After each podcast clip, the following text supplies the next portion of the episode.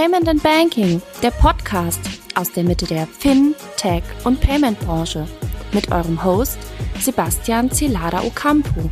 Herzlich willkommen zu einer neuen Folge des Payment and Banking Fintech Podcasts. An alle treuen Abonnenten, schön, dass ihr wieder dabei seid. Und falls jetzt jemand von euch zum ersten Mal reinhört, abonniert uns doch gerne auf eurem Lieblings-Podcast-Kanal. Damit helft ihr uns natürlich ungemein, dass wir weiterhin interessanten Content für euch bereitstellen können. Ja, ein großes Thema bei uns sind ja häufig Startups im Fintech-Bereich. Es vergeht ja in der Branche gefühlt keinen Monat, ohne dass irgendjemand ja ein spektakuläres Funding announced oder ähm, ja ein Gründer einen aufsehenerregenden Exit hinlegt. Also haben wir uns gedacht, dieses Mal lass uns doch genau dieses Thema behandeln und jemanden einladen, dessen Firma sich eben damit beschäftigt, nämlich Unternehmer mit Investoren zu verbinden und eben auch Exits vorzubereiten. Ja, Kurosh Habibi, herzlich willkommen. Du bist Founder und Co-CEO von Karl. Du bist auch schon in der berühmten Forbes 30 Under 30 Liste aufgetaucht und du bist auch Boardmember ähm, bei den German Startup Awards beziehungsweise bei der German Startups Association. Schön, dass du da bist. Hi Sebastian, freut mich, dass ich da sein darf. Ja, wenn man dich so anmoderiert, dann äh, klingt das ja alles schon ziemlich äh, beeindruckend und interessant. Ich freue mich schon auf deine Einschätzungen zum Thema eben Fintech, Startups, äh, Exits. Aber lass uns am Anfang trotzdem nochmal zu dir kommen. Ähm, du hast ja mehrere Hüte auf, ähm, vor allem eben Co-Founder und äh, CEO oder Co-CEO und Founder, glaube genau. ich, bist du, ne? So rum, genau. genau. Ähm, bei Karl. Was macht ihr bei Karl eigentlich genau? Genau, also was wir bei Karl machen, ist im Grunde genommen ähm, Unternehmen bei ja, Unternehmensverkauf und Nachfolge zu begleiten. Ganz dezidiert auch in der Größenklasse 1 bis 50 Millionen Euro Transaktionsvolumen. Häufig nehmen wir auch den Umsatz als Proxygröße dafür, ähm, um so ein bisschen einschätzen zu können von, von draußen draufschauend, äh, ob, das, ob das zu uns passt, äh, zu unserem Fokus. Ähm, das ist eben das Segment, was unterhalb der klassischen Investmentbanken angesiedelt ist. Und dafür haben wir eben eine Plattform gebaut, die es uns erlaubt, gewisse äh, Schritte zu teilautomatisieren, softwaregestützt abzubilden äh, und dadurch aber auch eine sehr, sehr hohe Prozessqualität, Verlässlichkeit in diesem äh, kleineren und mittleren Segment herzustellen. Und äh, genau, da begleiten wir viele Firmen durch Unternehmensverkauf und Nachfolge und das ist, was wir so day-to-day -Day machen. Das globale Technologieunternehmen Visa ist weltweit führend, wenn es um digitales Bezahlen geht. Visas Ziel ist es, die Welt mit dem innovativsten, zuverlässigsten und sichersten Bezahlnetzwerk zu verbinden. Und das in mehr als 200 Ländern und Regionen mit globalen und lokalen Kooperationspartnern. Das VisaNet ist eine offene Plattform für Banken, Fintechs und viele weitere Partner. Hier entwickeln alle gemeinsam die Payment-Innovationen von morgen die digitale Geldbörse im Smartphone, aus dem Auto heraus bezahlen im Connected Car oder virtuell unterwegs mit Kryptowährungen? Visa ist mehr als eine Plastikkarte. Visas Anspruch ist es, die besten technologischen Lösungen zu entwickeln, um zu bezahlen und bezahlt zu werden. Für jeden und überall. Mhm. Jetzt bist du eben auch bei der German Startup Association ähm, Boardmember und äh, da steht auch ein großes Event an, ja, die German Startup Awards 2022 genau. sogar, nicht 21. Ähm, erzähl doch mal ganz kurz, wie bist du dort gelandet und was genau ist da deine Aufgabe? Genau. Also ähm, ich habe die große Freude und Ehre, dass ich da in der, in der Jury sein darf bei den German Startup Awards. Ähm, das ist jetzt äh, zum dritten Mal, dass, dass die stattfinden in Folge. Ähm, und das sind Awards, bei denen wir ähm, ja besondere herausragende Leistungen von Unternehmerinnen, Unternehmern und Investorinnen und Investoren aus der und in der deutschen Startup-Szene auszeichnen dürfen. Und ähm, das Event äh, findet äh, im Mai nächsten Jahres äh, im Tipi am Kanzleramt statt. Ähm, dort ist dann die Preisverleihung und aktuell läuft da die Nominierungsphase. Bis 29. Äh, November äh, kann man noch ähm, ja, Personen nominieren, ähm, äh, bei denen man bei denen man sagt, äh, die sollten mal eine größere Bühne erhalten, ähm, äh, die haben ganz, ganz Tolles geleistet und äh, verdienen dafür einen Preis. Und äh, wir werden uns dann seitens der Jury äh, das genau angucken. Und äh, da freue ich mich schon sehr drauf, weil das ist also zum einen natürlich eine, eine Riesenehre, dass ich da irgendwie dabei sein darf, zum anderen natürlich auch extrem spannend, ganz viele Geschichten da äh, aus den ja, aus der Startup-Szene zu hören. Und ähm, genau, wie gesagt, wir freuen uns sehr da über die Nominierung. Ich äh, bin mal so frei und äh, weiß auch mal an der Stelle hin, wie das geht. GermanStartupAwards.de. Äh, dort finden sich äh, auch alle weiteren Infos zu den verschiedenen Kategorien, ähm, zu den Kriterien jeweils. Ähm, und äh, dort kann man dann auch direkt die Nominierung vornehmen. Ähm, ja, genau. Und da kann jeder mitmachen, also jeder nominieren, der möchte. Ganz genau, ganz genau. Die Jury sagt dann eben, Blödsinn, genau, die, es gibt gewisse Kriterien, genau, und, äh, ähm, und, äh, und auch verschiedene Kategorien, in denen man das äh, dann machen kann. Investoren, äh, Newcomer, ähm, Unternehmer des Jahres und so weiter. Und ähm, äh, wir schauen uns das dann eben an und ähm, äh, ein wenig bangt es mir auch vor der schweren äh, Qual der Wahl, die es dann, die es dann auch geben wird, weil ich glaube, da wird es äh, sehr, sehr viele geben, die den Preis auch äh, verdient hätten. Mhm. Was genau machst du jetzt, äh, wenn es dann in die heiße Phase geht, sozusagen? Wie muss man sich das vorstellen? Genau, also wir haben dann äh, verschiedene Abstimmungstermine, in denen wir uns dann seitens der Jury äh, ähm, ja die die Nominierungen angucken und dann auch äh, ja darüber entscheiden. Ähm, genau und äh, das das findet dann im, im ersten Quartal nächsten Jahres statt an verschiedenen Zeitpunkten. Und äh, meine Rolle ist jetzt sozusagen darin dann auch ja mit, mit, mit, mit zu entscheiden, ja, äh, wer dann wer dann welche Preise bekommt. Und äh, im ich sag mal tagtäglichen Geschäft äh, im Startup Verband ist meine Rolle eigentlich die ich hatte recht lange die die die die Fintech Plattform äh, verantwortet war Fintech Sprecher für den Startup Verband und bin dann sozusagen im Sommer in den erweiterten Vorstand aufgerückt und ähm, dort geht es dann darum, dass wir uns für den Standort Deutschland einsetzen, gucken, äh, was es hier zu tun gibt, damit Deutschland als äh, ja, Start-up-Standort äh, wettbewerbsfähig bleibt und auch in gewissem Maß wird und ähm, die richtigen Rahmenbedingungen zu setzen, dass hier wirklich äh, gute, gute Companies gebaut werden können, die, die Mitarbeiter dort entsprechend mitgenommen werden. Und äh, ja, das, äh, da darf ich Teil davon sein und äh, bringe mich da so ein bisschen äh, neben meiner operativen Rolle als Gründer ähm, äh, nebenbei ehrenamtlich ein. Ja, sind wir eigentlich auch schon mitten im Thema drin, ne? weil wir wollen ja heute genau über das reden, und zwar äh, Fintechs in Deutschland ähm, und eben im speziellen Startups, wie sie sich entwickeln, was da sozusagen Stand der Dinge auf dem Markt ist. Ähm, wir wissen jetzt, du hast äh, ein waches Auge auf den Markt. Was sind denn aus deiner Sicht so die Trends im Bereich der Fintech-Startups? Ja, also ich glaube, wenn wir da mal so ein bisschen äh, weiter rauszoomen, was ist eigentlich so die grundlegende Entwicklung im, im, im Fintech-Bereich? Also ähm, es hat ja angefangen in, irgendwann mal initial damit, äh, dass es das ein oder andere B2C-Startup gab. Und dann hieß es irgendwie so, ja, Fintech ist ungefähr mehr oder weniger gleich äh, bedeutend mit einer mit einer mit einer Neobank äh, oder mit ähm, mit, mit Companies, die im Bereich Kreditvergabe, Lending unterwegs sind. Das war irgendwie so gefühlt das ganze Ökosystem und man hatte auch so eine Zeit lang den Eindruck, da soll jetzt auch nichts mehr dazukommen und da wird auch nichts mehr dazukommen. Und dann hat sich aber immer mehr gezeigt über die letzten Jahre, über das letzte Jahrzehnt auch, dass die gesamte Produkt- und Dienstleistungspalette von Banken, von Fintechs angegangen wird, zuweilen auch disruptiert. Und äh, die Trends, die wir da im Grunde genommen sehen, ist, ist, ist eine Vertikalisierung ja, aus meiner Sicht. Also, dass du äh, dir als, als Startup einen gewissen Bereich im Bankenspektrum aussuchst, eine gewisse Dienstleistung und nur die machst und äh, die aber sehr, sehr gut machst, technologisiert äh, an den Markt bringst, dadurch neue Kundensegmente erschließen kannst, einen neuen Preispunkt vielleicht auch setzen kannst, ähm, äh, die, die, die Art der Leistungserbringung komplett revolutionierst. Und das hat jetzt dann doch zuletzt sehr, sehr viel Bewegung reingebracht. Und strukturell trifft es halt auch auf den Markt, ähm, auf, den, auf den Sektor, äh, mit dem Bankensektor, mit dem Finanzsektor der äh, ohnehin schon äh, ein paar inhärente Probleme hatte und äh, wo es auch vor allem dann auch seit der Finanzkrise nochmal eine ganz intensive Konsolidierung gibt. Es ist auch, wenn man sich das jetzt irgendwie mal anguckt, äh, was da die Entwicklung ist. Ja, also in den letzten zehn Jahren sind in Deutschland ein Viertel der Banken vom Markt verschwunden. Ja, also mhm. wir haben aktuell äh, immer noch sehr, sehr viele, EU-weit auch die meisten. Also 1500, 1700 Banken hier in Deutschland. Ähm, in 2011 waren es noch über 2000. Ja.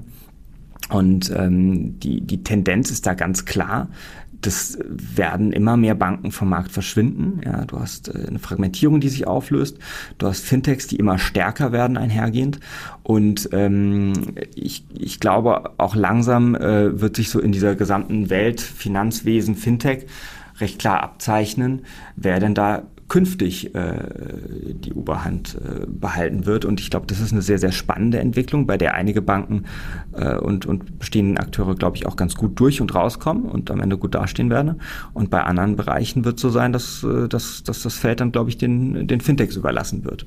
Das mal jetzt so ganz, ganz makro betrachtet. Und da gibt es dann sicherlich mhm. nochmal so ein paar Beispiele, die das dann auch sehr, sehr gut belegen, äh, entweder in die eine oder in die andere Richtung. Was sind aus deiner Sicht so die, die spannendsten Verticals, die sich äh, aufgetan haben in der letzten Zeit? Also ich habe jetzt äh, ganz, ganz frisch ist jetzt sozusagen die An Ankündigung von Cornelia Schwertner und ihren Mitstreiterinnen mit äh, Brügge.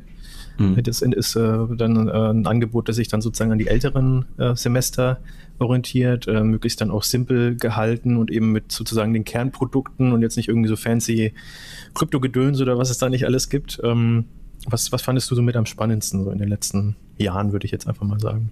Ach du, ich glaube, es gibt wirklich im, gerade im Fintech gibt es wirklich echt super viele spannende Themen, die sich da, äh, die sich da abzeichnen.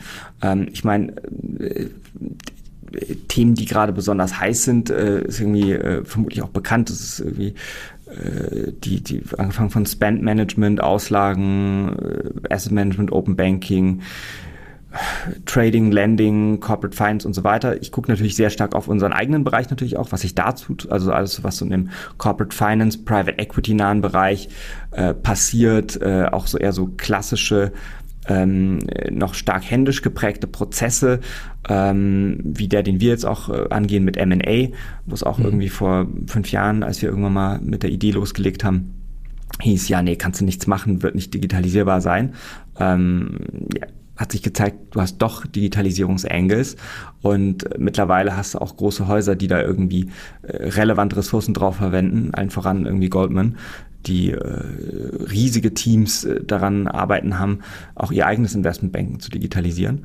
Und äh, ich glaube, da tut sich sehr, sehr viel. Ich glaube, auch im Kryptobereich tut sich sehr viel Spannendes. Das ist ein bisschen schade, weil da hast du so ein paar Effekte, die, glaube ich, zusammenlaufen, ähm, die dem Ganzen auch so einen so einen äh, unernsten, unseriösen und auch äh, ja spekulativen Charakter verleihen. Aber ich glaube, das sind halt Entwicklungen, wenn man das jetzt mal auch versucht aufzubrechen, was sich jetzt auch vielleicht im, im Kryptobereich äh, oder im ganzen Decentralized Finance Blockchain Bereich, ja, das ist ja irgendwie nur, Krypto ist ja eigentlich nur ein ein Thema, aber es wird so ein bisschen als Kategoriebegriff natürlich verwendet.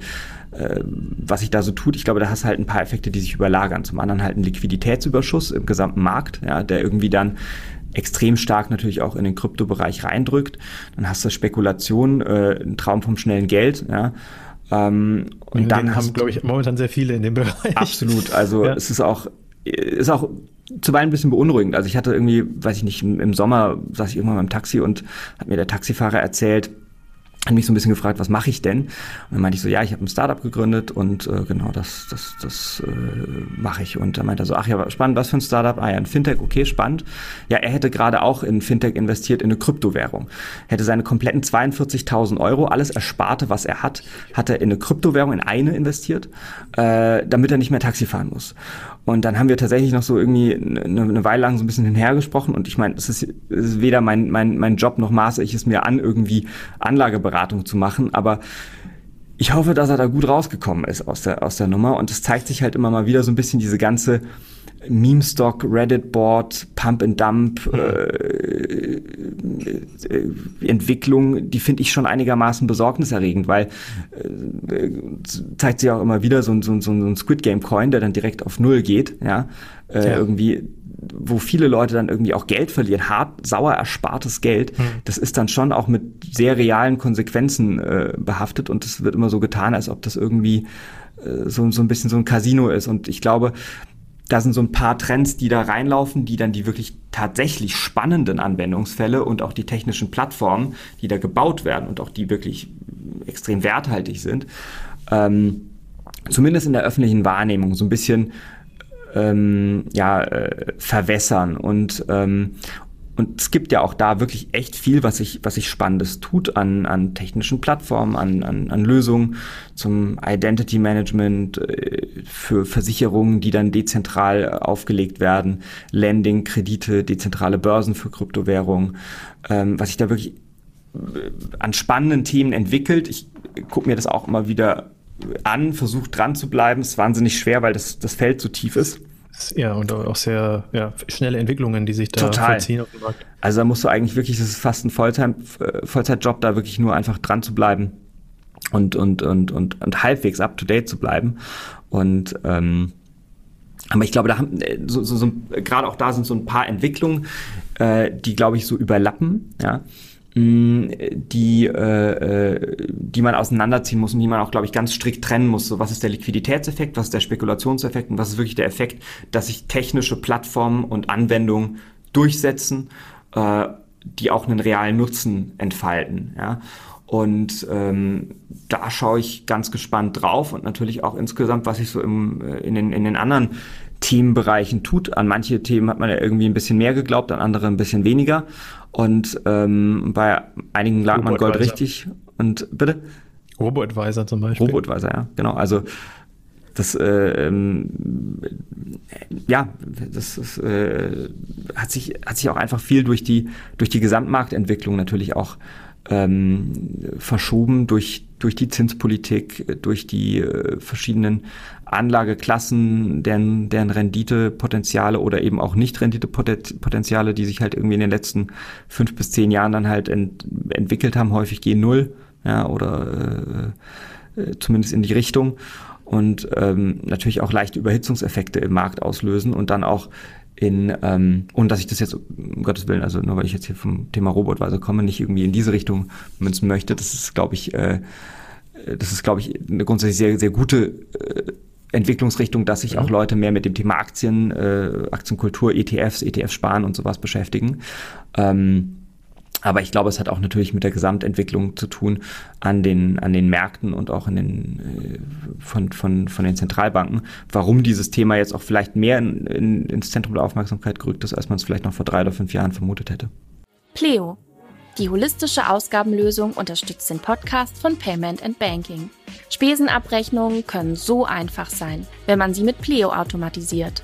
Pleo gibt Teams virtuelle und physische Firmenkarten an die Hand, mit denen sie alles, vom Online-Abo bis zum Kaffee mit dem Kunden, bezahlen können. Danach muss nur noch der Beleg in der Pleo-App fotografiert werden. Das buchhalterische Vorkontieren übernimmt Pleo. Du bist unterwegs auf Reisen? Pleo errechnet Verpflegungs- und Kilometerpauschalen. Geschäftliche Privatauslagen sind in wenigen Klicks rückerstattet. Die smarten Firmenkarten können dabei mit individuellen Limits versehen werden. Für die Buchhaltung bedeutet Pleo mehr Kontrolle. Für MitarbeiterInnen mehr Freiheit und Schluss mit Vorstrecken. Weitere Infos findest du auf www.pleo.io. Ja, es ist ja generell bei äh, technologischen Entwicklungen so, dass man sich rückblickend dann äh, manchmal fragt, so, äh, konnte keine kommen sehen einfach. Ne? Also ich, ganz simples Beispiel, das jetzt auch nichts mit äh, Fintechs zu tun hat. Ähm, äh, ich weiß noch, wie das iPad das erste rausgekommen ist mhm. und äh, ich hatte da gerade Journalismus studiert und äh, einer unserer Profs hat dann äh, feierlich dann die Präsentation gezeigt und gesagt, äh, also so wird die Zeitung der Zukunft ausschauen und ich glaube, damals gab es auch ziemlich viele, die dann versucht haben, ultra interaktive Zeitungen irgendwie als App rauszubringen. Mhm. Das ist alles krachend gescheitert zum, zum mhm. größten Teil und heute ähm, äh, kriegen viele ihre News über ein Facebook-Feed oder, oder Instagram. Und ich glaube, damit hat keiner gerechnet. Ne? Also äh, so, so, so Dinge, die einfach sich dann auch durchs Nutzerverhalten äh, zeigen oder ergeben und äh, Apps, die eigentlich aus einer anderen Richtung kommen, dann sich zu, ja, in dem Fall Nachrichtenplattformen fast schon entwickeln. Wie siehst du denn jetzt so beispielsweise auch die Entwicklung, ähm, ich weiß gar nicht, ob du es vorhin angeschnitten hattest, es wird ja auch immer mehr B2B jetzt, ne, in dieser mhm. Äh, ganzen Geschichte und das vertikalisiert sich ja auch immer mehr. Ist das ein Trend, den du, den du siehst? War das schon im Prinzip von Anfang an da, bloß nicht so sichtbar? Wie siehst du dieses Verhältnis B2C und auch B2B und B2B2C? Mhm, also ja. ähm, sind die alle gleich innovativ? Was tut sich da? Dass es sich immer mehr in Richtung B2B verschiebt, ich glaube, das war äh, absehbar. Ja, also wir haben auch, ähm, als wir Karl gestartet haben, haben wir irgendwann, ich glaube, in einem unserer ersten Pitch-Decks ist so ein Slide drin, wo wir ähm, wo wir die, die Bankenlandschaft einmal so ein bisschen so exemplarisch mit ein paar Logos drauf haben und dann eigentlich so wirklich so vertikale Blöcke durchgezogen haben und gesagt haben, es gibt eigentlich für jedes, äh, ja, für, für, für jedes Element im, im Navigationsmenü einer Bankenwebseite gibt es vermutlich ein, zwei, drei Akteure, die sich in diesem Bereich, in dieser Kategorie, in diesem Produkt oder dieser Dienstleistung äh, positionieren werden, früher oder später. Mhm. Ja, und das Girokonto ist eben vielleicht einer der, der ersten Punkte, das weiß, weiß Gott nicht der letzte. Ja, das wird für den Bereich äh, Geldanlage passieren, das wird für den Bereich ähm, Payment Processing passieren, das wird für den Bereich ähm, Private Banking passieren und es wird auch für den Bereich Corporate Finance passieren, in dem wir ja dann sozusagen auch tätig sind. Und ähm, deswegen war das, glaube ich, auch schon, man hat es lange kommen sehen. Was mich dann teilweise doch ein bisschen wundert, ist, mit welcher ähm, äh, ja, mit welcher Trägheit dann auch äh, die, die klassische Bankenwelt und Finanzwelt auch auf diese dann doch zumindest also aus meiner Sicht zumindest recht klare Entwicklung äh, mhm. reagiert oder nicht reagiert. Ähm, ich glaube viel, das hat auch danach gefragt, so wie verhält sich B2B, to B, äh, mhm. B2B und B2C und auch die, die, die Enabler-Lösungen in, in, diesem Kontext. Ich glaube, im B2C haben wir jetzt schon einiges gesehen, noch nicht alles. Ich glaube, da wird noch einiges kommen. Ich glaube, es gibt auch ein paar neue Themen, die dann durch neue technische Lösungen, Klammer auf DeFi, Blockchain, Klammer zu, mhm. vielleicht auch erst äh, möglich oder attraktiv werden oder sich dann vielleicht nochmal erneuern werden ich glaube, im Bereich B2B geht gerade sehr, sehr viel. Und ich glaube, da sind wir auch noch bei Weitem noch nicht äh, durch äh, bei, dem, bei dem Thema. Und ich finde es dann doch aber recht spannend, äh, wie dann da teilweise geguckt wird und äh, jedes Jahr irgendwie dann auch ein solider, äh, oft auch Milliardenbetrag an Gewinn gebucht wird und gesagt wird, ja, das finden wir ganz spannend und äh wir kooperieren auch oder wir, wir suchen uns auch sozusagen eine gewisse Nähe zu diesen Startups. Aber so richtig äh, strategisch umklammern, äh, tun viele diese Entwicklung noch nicht. Und ich glaube, das ist ein rieses, das ist ein, äh, ein Riesenrisiko für, für die Akteure. Mhm. Siehst du irgendwie äh, Trends, wo das Geld jetzt vermehrt hinfließt? In, also in bestimmte Verticals oder ähm, kann man sagen eher B2C, eher B2B? Also jetzt auf Deutschland bezogen? Mhm. Genau, also ich glaube, ich, ich glaube, die, die, die Differenz in den Themen, ähm, die äh, schwindet zwischen Deutschland und, und global. Also ich glaube, es hat ja auch so ein, so ein, so ein Robin Hood gab es ja auch relevant vor einem Trade Republic. Ja, und ich, äh, das, das, da wurde jetzt äh, sehr schnell auch dann letztlich nachgezogen. Ähm, die Entwicklung und auch die, die Adaptionsgeschwindigkeit äh, hier im, ich sag mal, regionalen Markt auf das, was global stattfindet, die nimmt zu. Ja, ähm, ich glaube, da ist einfach der, der, der Austausch und der Wissen, der Fluss der Wissen, ja, die Geschwindigkeit, mit der Wissen einfach sozusagen in der Welt äh, unterwegs ist, die, die nimmt da auch zu und das zeigt sich halt auch darin, dass die Themen sich nicht mehr so eklatant unterscheiden ich glaube, so die klassischen Themen, die jetzt halt, wie gesagt, gerade gerade spannend sind, ist oder wo sich sehr viel tut, ist dann äh, im Bereich Sustainable Finance. Also da äh, sehe ich jetzt, dass sich sehr, sehr, sehr viel bewegt. Äh, Krypto, wie gesagt, auch. Also ich glaube, das, das Thema, das wird uns auch noch sehr lange und sehr intensiv begleiten. Ich, manche sagen auch im Grunde genommen, das ist jetzt eigentlich die nächste Ausbaustufe des Web und ähm, das kann ich mir gut vorstellen. Ähm, was wir vermehrt auch sehen, sind so Private Equity Plays. Das ist eigentlich ganz interessant, dass eigentlich Geschäftsmodelle oder, oder Themen, die früher von einem Private Equity Fonds äh, finanziert wurden, jetzt mit VC-Geld gemacht werden. Also ähm, Open Door äh, hat ja in den USA im Bereich Real Estate äh, angefangen, äh, die haben einfach angefangen, Häuser zu kaufen. Ja? Und das hätte vielleicht vorher irgendwie ein, ein ein Real Estate Private Equity Fonds gemacht. Die haben, hätten vielleicht keine einzelnen Häuser gekauft, aber sozusagen das grundsätzliche Geschäft äh, betrieben. Und ähm, dann kam irgendwann diese Welle von Thrasio, äh, Razer Group, äh, Berlin Brands Group, Seller X und so weiter, die dann im, im, im Amazon FBA-Bereich plötzlich ein Roll-up fahren, wie man im Private Equity sagt. Also was bedeutet das? Äh, gehen hin und, und kaufen einfach eine Company um die nächste mhm. ja, und äh, versuchen über das Portfolio an ähnlichen Companies Synergien zu heben. Und äh, da ist ja auch relevant VC-Geld jetzt reingeflossen. Ja. Und das ist, glaube ich, ein, ein Themenbereich, ähm, in, in, im E-Commerce äh, zu konsolidieren, Shops zu konsolidieren, der früher eher einem Private Equity überlassen wurde. Ich glaube, da verschmelzen so ein bisschen die Grenzen. Was tut sich noch? Ansonsten ganz viel Software für diverse Geschäftsprozesse. Ja, ich glaube, das ist auch sehr spannend, also von Kernbanksystemen, Zahlungsabwicklung, Custody-Lösungen, KYC, äh, Identitätsverifikation, wenn man das noch in den Bereich Fintech mit reinnehmen möchte, dann äh, ähm, auch viel Software jetzt auch zunehmend im Bereich äh, M&A Corporate Finance, da sehen, sind wir äh, natürlich sehr nah dran, sehen uns auch irgendwo als Teil von dieser Entwicklung. Ähm, Landing ist, glaube ich, nach wie vor ein Thema. Ja, ähm, B2C, diese äh, Buy Now Pay Later Geschichten, da ist auch viel schon, hat einen sehr hohen Reifegrad äh, entwickelt. Da sind, glaube ich, auch die Finanzierungsrunden und auch dadurch die Volumina sehr groß ähm, mittlerweile. Ähm, man sieht ja auch nahe andockende Bereiche, äh, zum Beispiel jetzt Solar, wo dann das Thema Finanzierung eine ganz große Komponente auch des Geschäftsmodells darstellt. Und das, äh, äh, und das Thema Lending, das, das wird auch nicht aufhören. Das ist einfach so ein zentraler Bestandteil der, des, des, des Finanzwesens, wenn nicht mhm. sogar der zentrale. Ähm, äh, wir haben jetzt irgendwie so diese ganze Thematik Revenue-Based Financing, äh, Pipe und solche Sachen, äh, die da, die da unterwegs sind ähm, die sehr spannend sind. Äh, Asset Management, äh, da tut sich auch einiges, dass sozusagen so die, die institutionellen Anlagemöglichkeiten jetzt auch mehr und mehr äh, kleineren Anlegern äh, zugänglich gemacht werden und dann natürlich jetzt jüngst äh, das ganze Thema Expense Management bei Companies, äh, wo, wo auch sehr viel auch in Deutschland jetzt finanziert wurde. Ähm, das sind, glaube ich, so die, die, die, die die Palette an Themen, um jetzt mal irgendwie den Schnelldurchlauf zu machen, ähm, ja. wo sich jetzt schon in den letzten Jahren äh, und, und, und, auch jüngst recht, recht viel tut. Wenn wir, du hast ja jetzt gleich so, so einen kleinen Schlenker auch schon in den USA mhm. beispielsweise gemacht. Mhm. Ähm, wenn wir jetzt mal schauen, also jetzt konkret auf den äh, deutschen Markt, da gab es jetzt auch immer mal wieder ähm, bemerkenswerte Exits in den letzten, ja, ich würde einfach mal sagen, in der letzten Zeit, etwas schwammig. Was sagen uns sozusagen die Exits der letzten Jahre, äh, die Entwicklung, äh, die man über diese News sozusagen dann auch ableiten kann, äh, über den Standort Deutschland im internationalen Vergleich?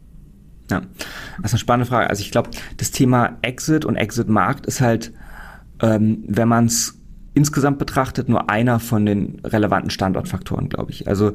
ähm, ich, ich glaube, was wir sehen, ist, dass auch aus Deutschland, in Deutschland relevante Companies gebaut werden. Im Fintech, aber auch darüber hinaus. Ich glaube, das ist eine generelle Aussage, die man da treffen kann. Ähm, das hat auch mit der Kapitalverfügbarkeit zu tun. Die wird auch besser. Ja. Aber ich glaube, wenn man mal das äh, ganze Thema, was du ja ansprichst am Ende, nämlich Standort, Standortvergleich, äh, wirklich holistisch betrachtet, ja, dann gibt's halt verschiedene Standortfaktoren, die da relevant sind. Und da ist halt dieses ganze Thema Kapital- und Exitmarkt sind halt ein, zwei davon. Ja, ähm, aber ich glaube, was auch noch ganz wichtig ist, ist irgendwie, oder ganz zentral natürlich, ist, sind, sind, sind, sind, sind äh, Leute, Menschen, Talent, ja. Ideen, die grundsätzliche Regulatorik und aber auch das Thema Absatzmarkt wird häufig irgendwie vergessen, aber äh, wie funktioniert eigentlich ein Land als Absatzmarkt oder wie, wie gehen Companies mit ihrem eigenen Absatzmarkt um? Ja, so und ich glaube, wenn wir da jetzt mal so ein bisschen der der Reihe nach durchgehen, Kapital hatten wir eben schon mal so ein bisschen angeschnitten. Ich glaube, mhm. es ist noch nicht genug lokales Kapital da. Ja, ähm, die Kapital in Deutschland jetzt, ne? In Deutschland, genau. Ja. Mhm. Also ich glaube, die Kapitalverfügbarkeit wird insgesamt relevant besser oder ist auch relevant besser schon geworden. Ähm, auch dadurch, dass äh, immer mehr internationale Fonds auch aus den USA jetzt in Deutschland tätig werden. Ja. Ähm, das treibt natürlich auch ähm, den ganzen Markt dann so ein bisschen vor sich her. Ja. Ähm, sehr viel Geld gerade im Markt. Äh, das ist aber auch eine, eine, eine absolute äh, Binsenweisheit. Ja. Ähm, und äh, nichtsdestotrotz äh, übersieht man aber manchmal, dass halt vieles von dem Geld auch gerade in den großen Runden äh, entweder aus dem europäischen Ausland kommt, wenn nicht sogar internationaler. Und ich glaube, langfristig ist es schon so, dass wir auch in Deutschland äh, Fonds brauchen oder Investoren brauchen, die, äh, die, die große Tickets gehen können, die große Runden mitgehen können. Sonst haben wir auch äh, ganz strukturelle äh, wirtschaftspolitische Themen, die sich daraus ergeben. Ja. Ich glaube, die Aktienrente, das, das, das Thema, äh, einen, einen großen Deutschlandfonds aufzulegen, das sind alles Themen, die darauf einzahlen, dass sich das verbessert. Ja. Äh, und es gibt auch Bewegungen in dem Thema grundsätzlich, was sehr Schönes zu sehen. Aber ich, ich glaube, da, da geht auch noch was.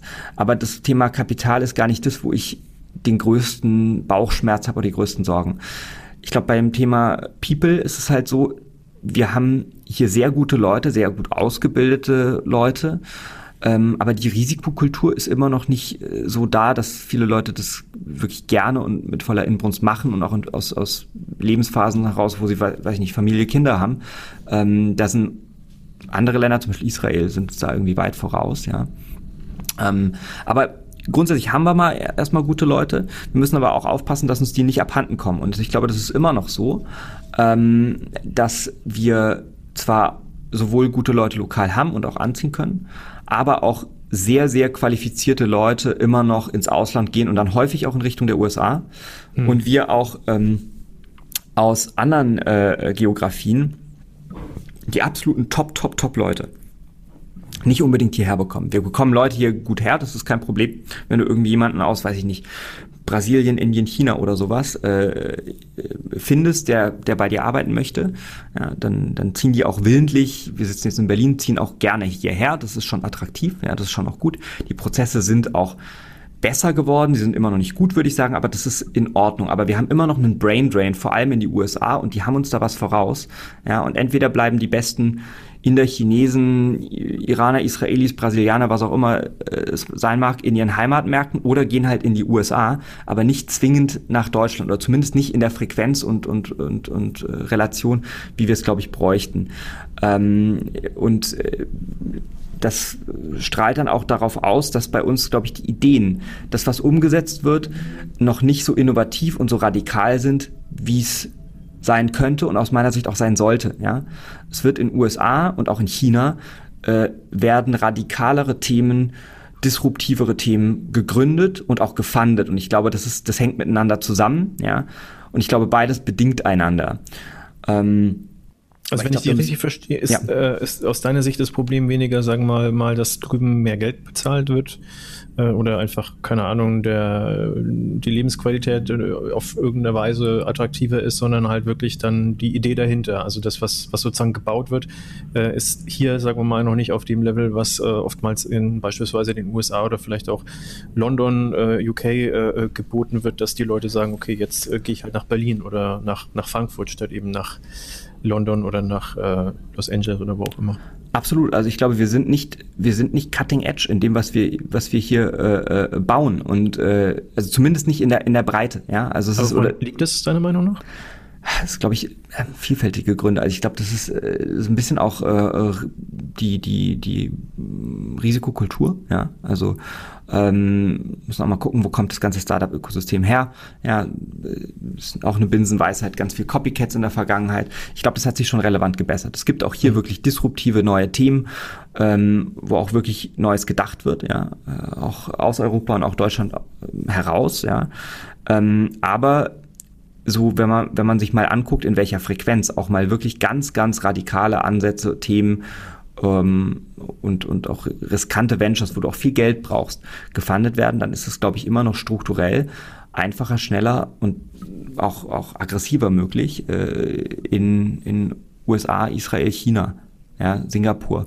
So und ähm, äh, da müssen wir uns, glaube ich, auch schon, auch als Startup-Ökosystem, so weit hinterfragen und sagen, okay, ist es, reicht es aus? Ja, äh, sind wir da wirklich, äh, äh, denken wir weit genug? Es gibt ein paar sehr gute Lichtblicke, also irgendwie, was so ähm, im, im Bereich äh, äh, Volocopter, Lilium ähm, abgeht, Biontech.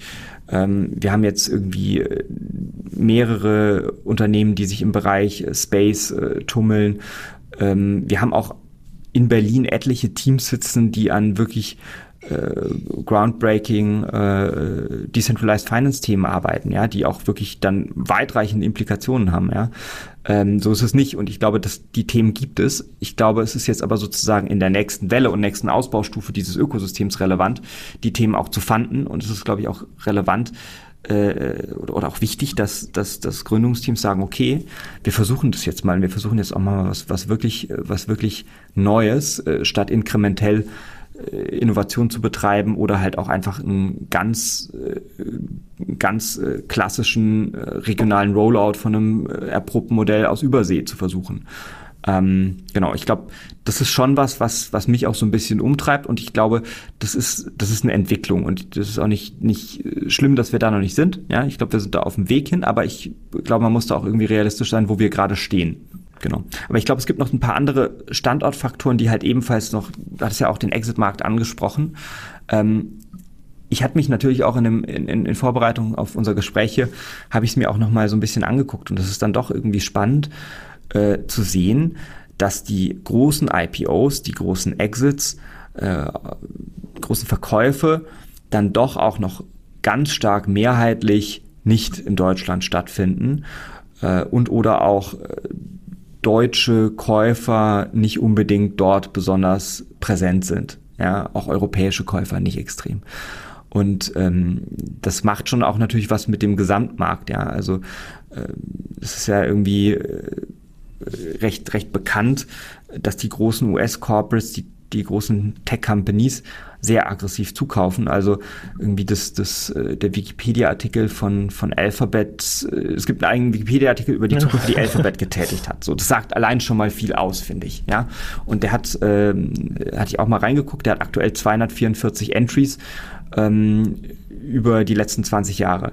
Das heißt, die haben einfach strukturell ja, über 20 Jahre hinweg ähm, haben die ganz, ganz gezielt regelmäßig in hoher Frequenz Firmen dazu gekauft. Ja?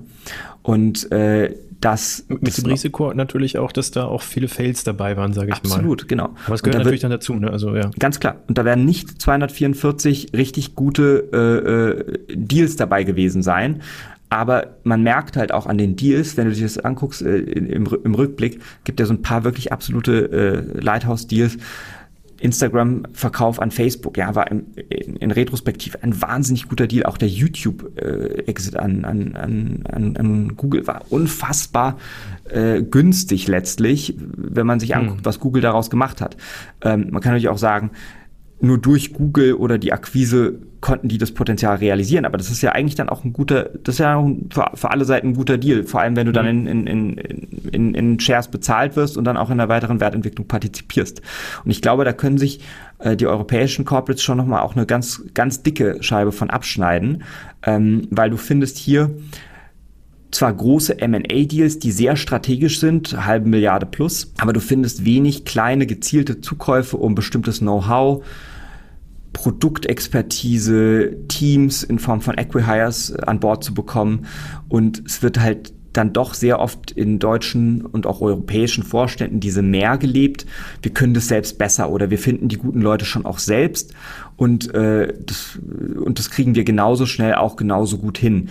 Und das zeigt sich dann häufig auch in Millionengräbern, begleitet von McKinsey BCG, ja, ähm, die dann irgendwie äh, oder vielen anderen Labs, ja, ich möchte da auch jetzt keinem, keinem zu nahe treten, aber äh, die dann irgendwie sagen, ja, hier machen wir mal eine Initiative, dann sind plötzlich 50 Millionen weg, ja, und äh, das, das, das Corporate Venture hat es dann doch zerlegt. Und die, die, die, die Frage, die dem ja zugrunde liegt, ist ja Make or Buy und die wird, halt, glaube ich, hierzulande zu oft mit Make beantwortet.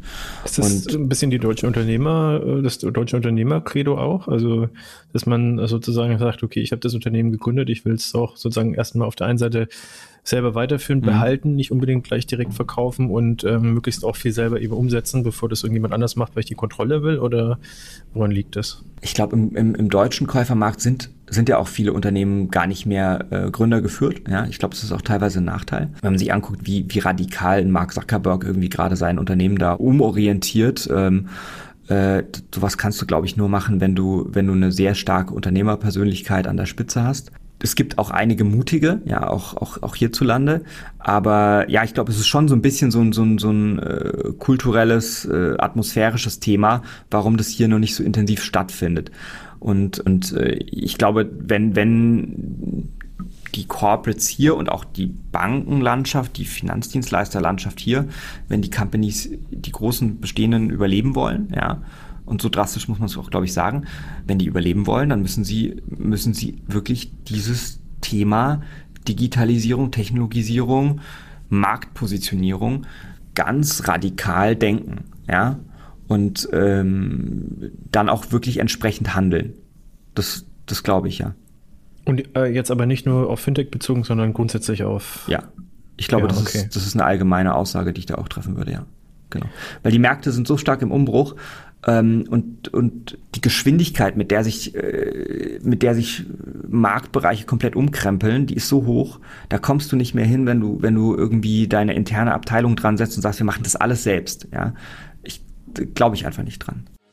Stabil anlegen in Immobilien, voll digital und maximal flexibel. Profitiere von Mieteinnahmen und Wertsteigerungen und baue so langfristig Vermögen auf. Denn mit PropVest kann jetzt jeder anlegen. Einfach registrieren und du bekommst direkt Zugang zu hochwertigen Immobilien. Wähle deinen Weg zu einer starken Rendite. Lege entspannt mit dem Immobiliensparplan an, wo du bestimmst, was du im Monat anlegst und PropVest die beste Anlageoption für dich findet. Oder du machst dein eigenes Ding mit PropVest Select. Hier kannst du dein Immobilienportfolio selbst zusammenstellen. Also, worauf wartest du? Mehr Info findest du auf propvest.de. Ja, also es sieht, man ja in vielen Bereichen nicht, immer bei den Fintechs, sondern auch äh, in der Automobilindustrie. Also Volkswagen ist ja auch Absolut. gerade dabei, alles auf Absolut. links zu drehen, mehr oder weniger.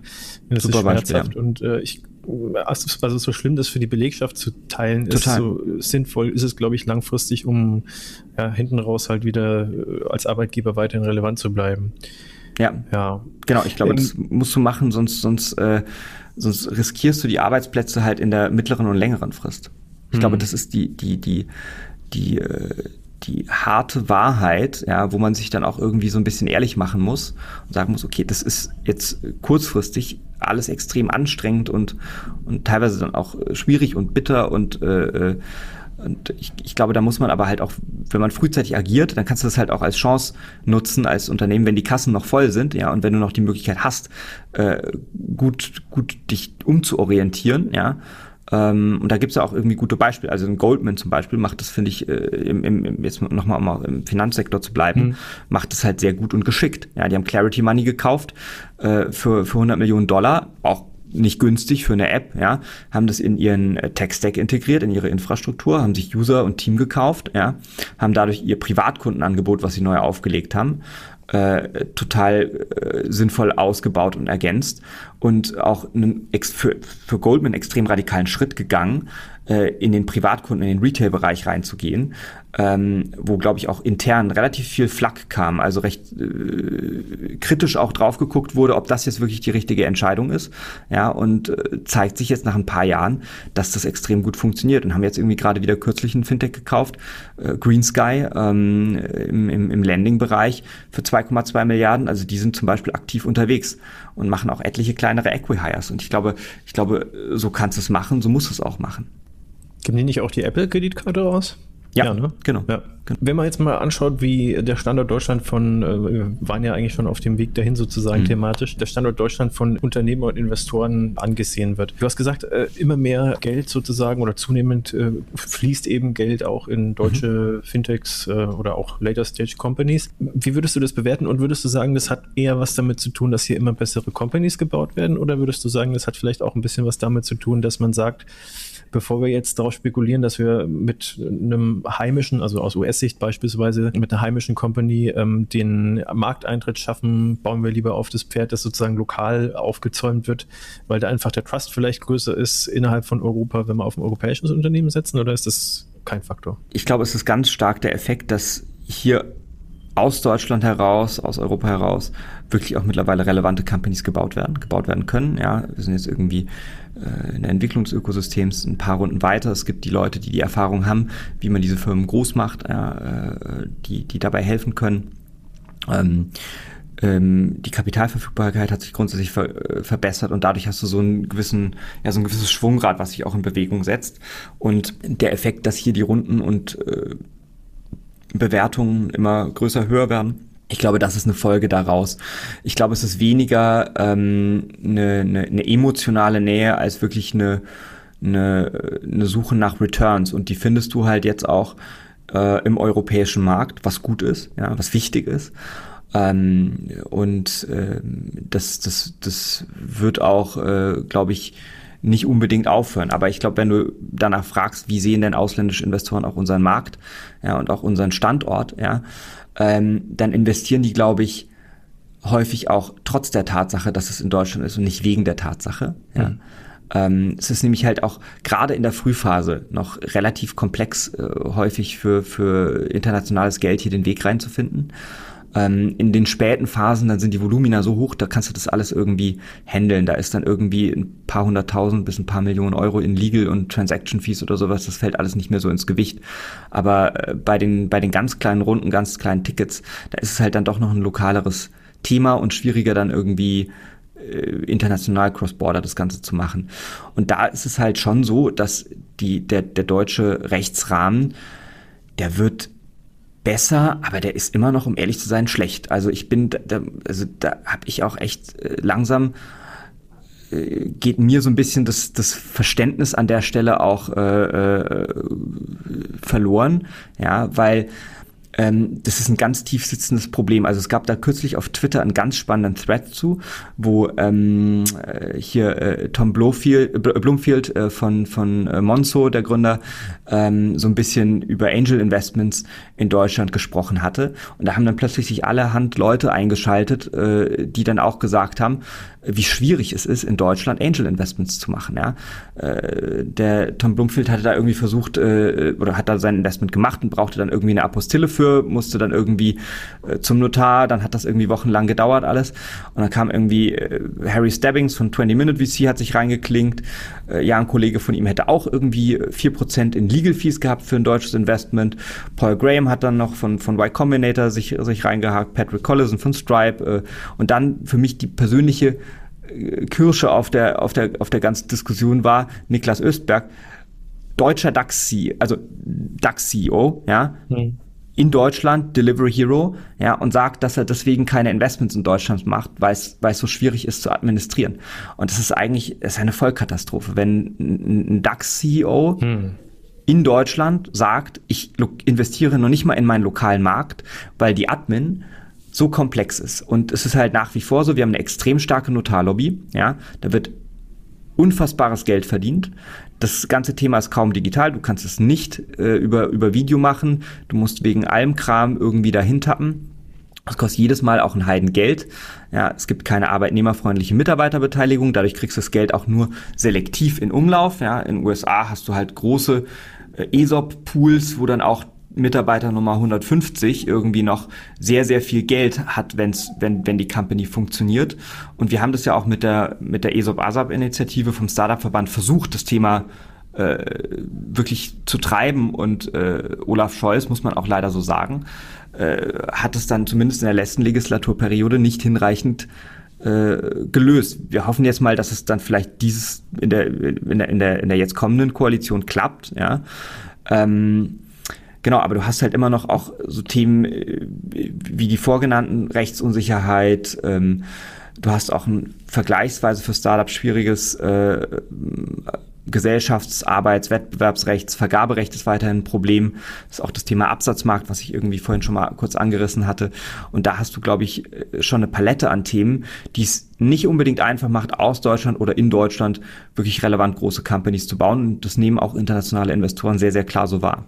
Wer macht's besser? Also wahrscheinlich die üblichen Verdächtigen, UK, USA. Genau. Also ich, ich, ich glaube, Israel auch. Also ist, oder ist das kenne ich mich, um ehrlich zu sein, nicht genug aus, um die Regulatorik dort abschließend zu beurteilen. Ich glaube, im, im, in puncto, äh, wie gut bauen sie ihr Ökosystem, haben sie uns auf jeden Fall, auf jeden Fall was voraus. Also auch gerade mit Blick auf Absatzmarkt äh, ist, ist, ist ganz spannend. Also israelische Startups haben natürlich auch das äh, etwas, die, die insofern einfachere Situation in Anführungsstrichen, dass der lokale Markt viel zu klein ist, ja.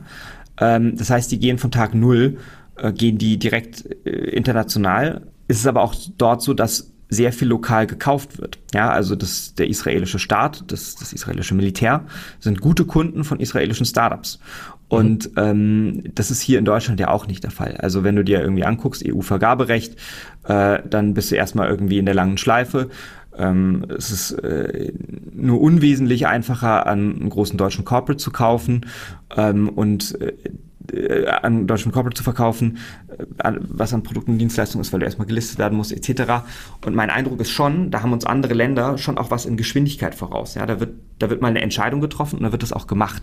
Ich finde es ganz spannend, dass es die USA, die jetzt auch hier nicht komplett unbürokratisch sind und auch einen recht großen administrativen Wasserkopf sich natürlich auch irgendwie leisten, dass es dort zumindest gefühlt ein bisschen besser äh, funktioniert, dass auch Technologie-Companies, ja, Kunden aus dem aus dem staatlichen Sektor gewinnen können und auch große Corporates als Kunden gewinnen können, weil ich glaube, das ist halt schon auch sehr relevant, gerade in der frühen Phase, dass du ein paar äh, wirklich auch zahlende Kunden hast und nicht mhm. nur irgendwie ein paar nette Förderkredite und äh, und ein, ein, äh, ein ermunterndes äh, auf die Schulter klopfen in einem, in einem äh, Corporate Innovation Lab oder sowas. Ja, so äh, am Ende. Ist das vielleicht auch der Grund, warum der Trend zu B2C geht?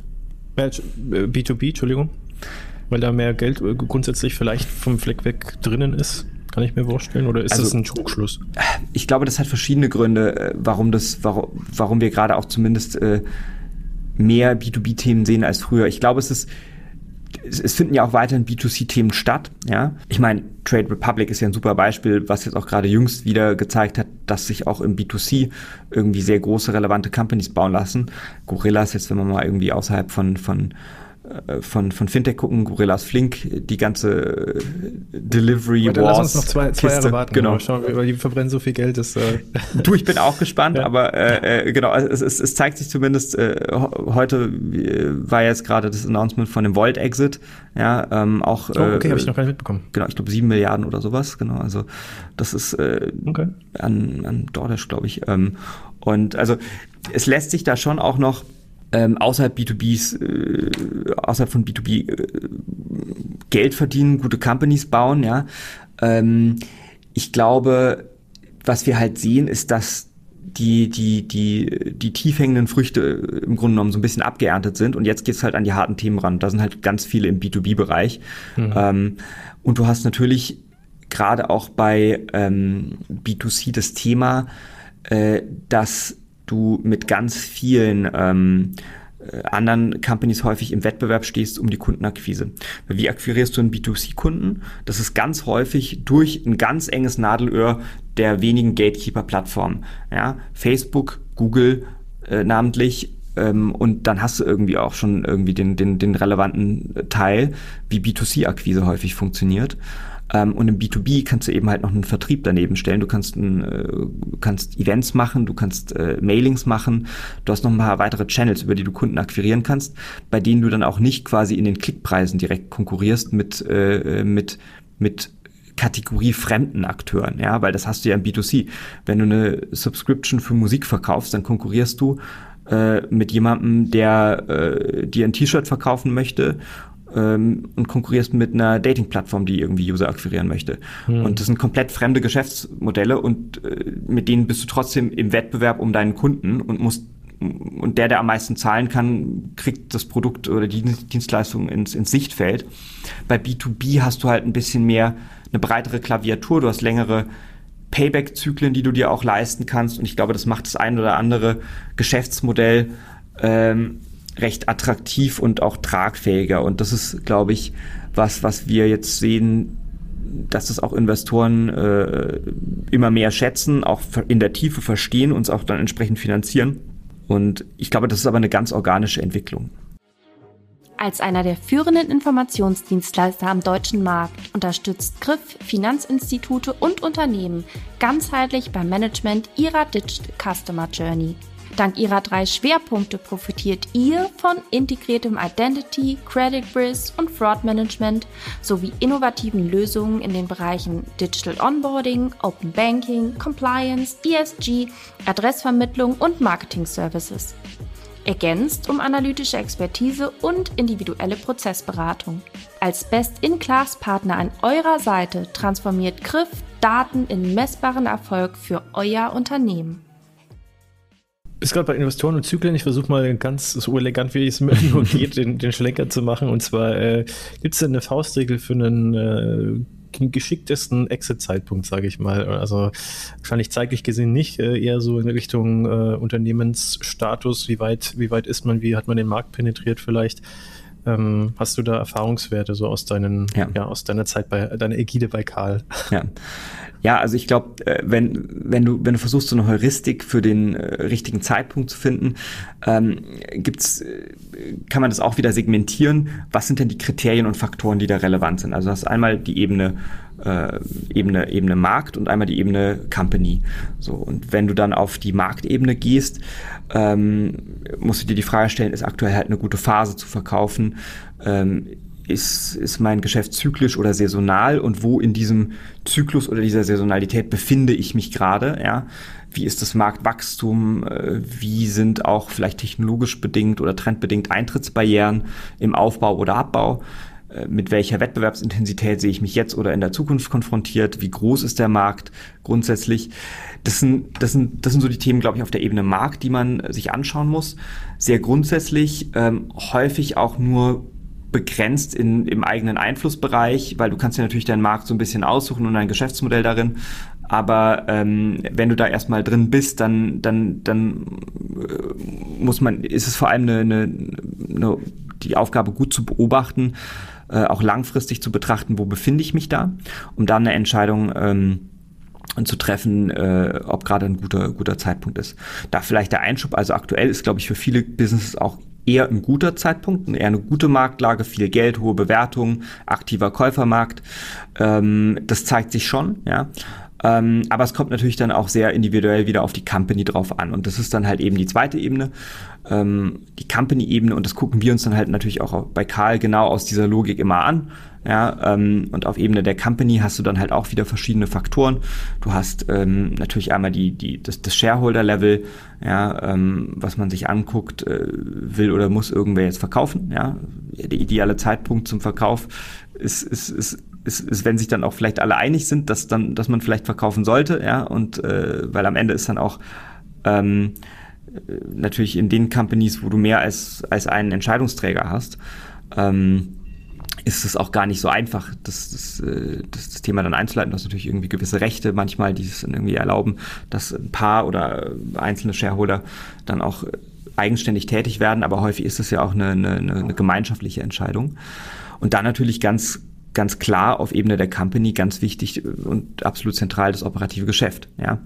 Und da musst du dir angucken, wo stehst du gerade in der Entwicklung, wie abhängig bin ich von meinem äh, Top-Management oder einzelnen Personen, wie abhängig bin ich als Unternehmen von einzelnen Kunden, Partnern, Lieferanten, äh, wie stabil sind die Cashflows, ja, ähm, wie akkurat können wir die schon prognostizieren, ja, ähm, wenn du jedes Jahr sozusagen extrem stark fluktuierende Umsätze hast und da keine, keine Planbarkeit drin ist, dann wird dir das ein Käufer auch entsprechend in Abzug bringen. Ähm, wie sind meine Alleinstellungsmerkmale in der Company aufgestellt? Ähm, ähm, Habe ich besonderes IP, besondere Assets und das können dann halt auch irgendwie, es müssen nicht nur harte Assets sein wie Patente oder Copyrights, äh, Trademarks, Rechte, Lizenzen. Es können auch weiche Sachen sein oder weichere wie äh, Nutzer, Kunden, Marktzugang, habe ich ein gewisses Know-how, was gerade besonders gefragt ist im Na äh, Markt, implizites Know-how. Habe ich ein besonderes Team aufgebaut, eine bestimmte Technologie, die gerade besonders attraktiv ist äh, äh im Wettbewerb. Und ich glaube, das sind dann auch Fragen, die man sich stellt.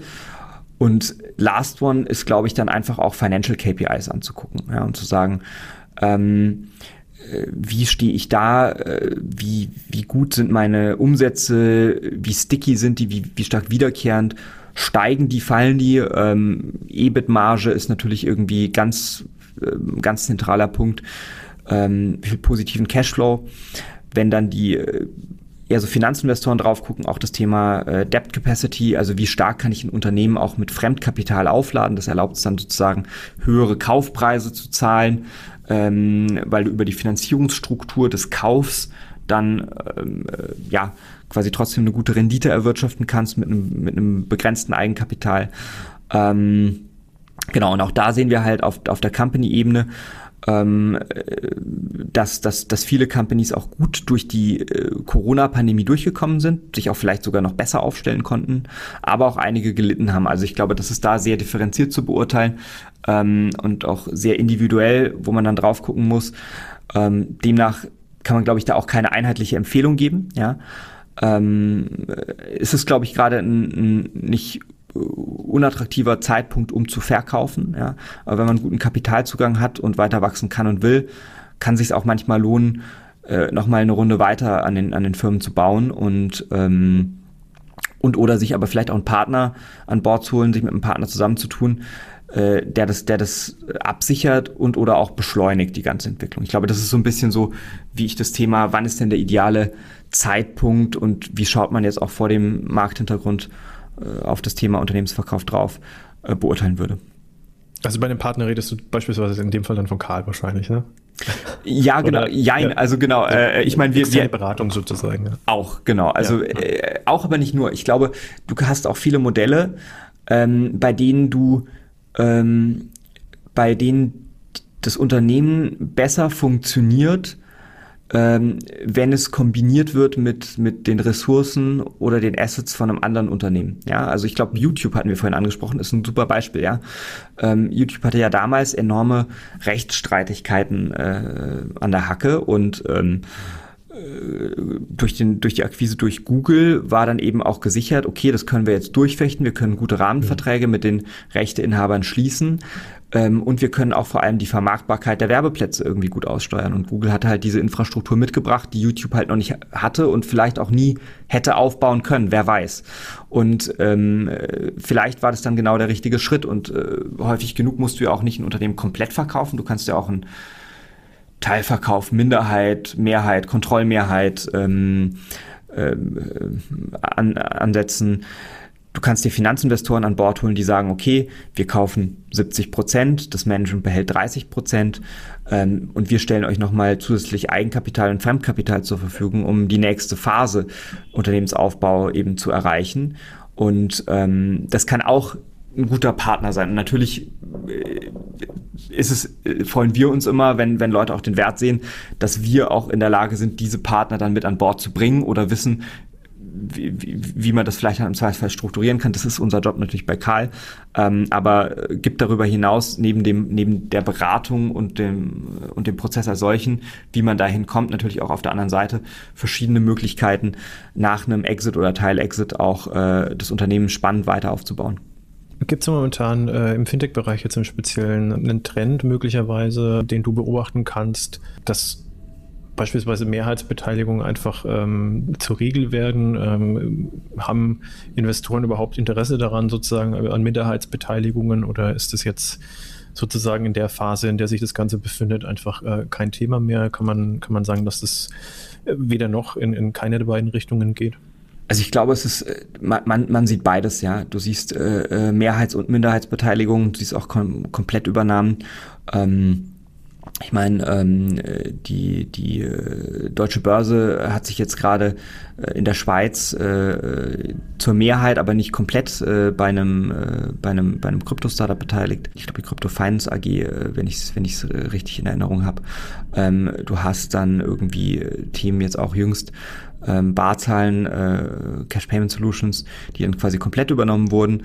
Du hast aber auch ähm, viele Fälle, wo ein, ein Stratege sich eine, eine kleinere Minderheit sichert, häufig dann auch eher so aus einem ähm, äh, vielleicht finanziellen Engel, dass gesagt wird, okay, wir wollen uns da mal positionieren, wir wollen uns vielleicht auch irgendwie nah an dem Thema dranhalten.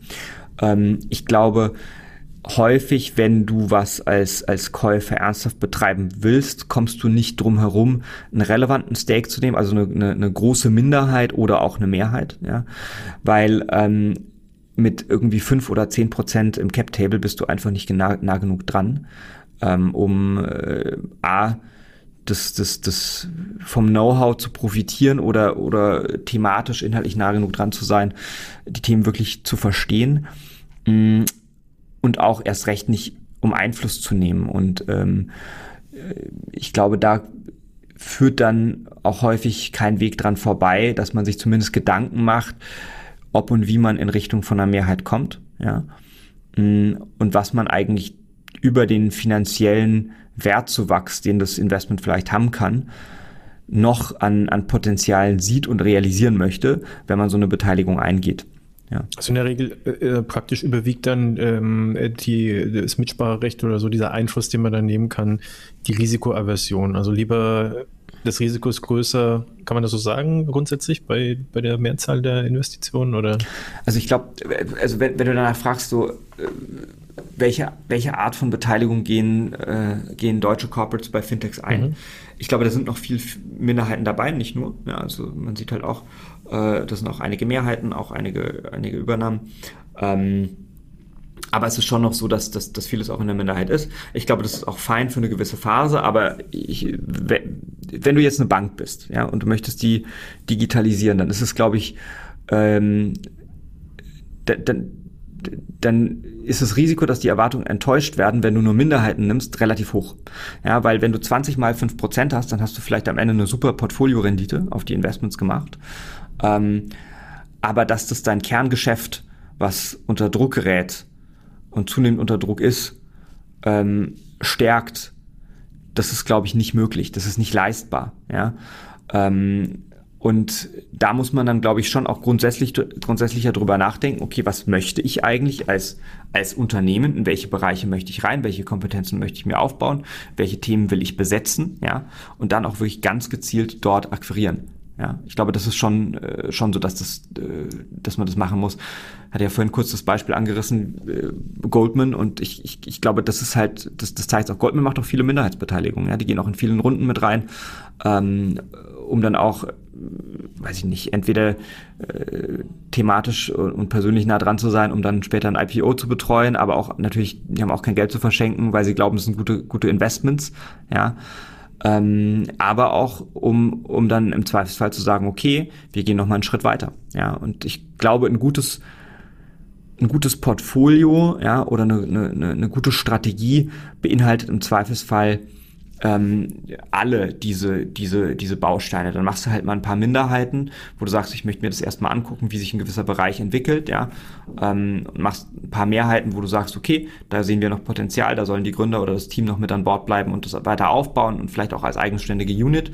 Oder du kaufst es halt komplett und sagst, wir integrieren das jetzt, weil wir können das super an Thema XY oder Produkt XY bei uns intern dran docken, dran schmelzen ähm, und, und rebranden das vielleicht auch in unsere eigene Marke rein und stärken dann unseren eigenen äh, Auftritt und unsere eigene eigene Dienstleistung dadurch ganz ganz eklatant.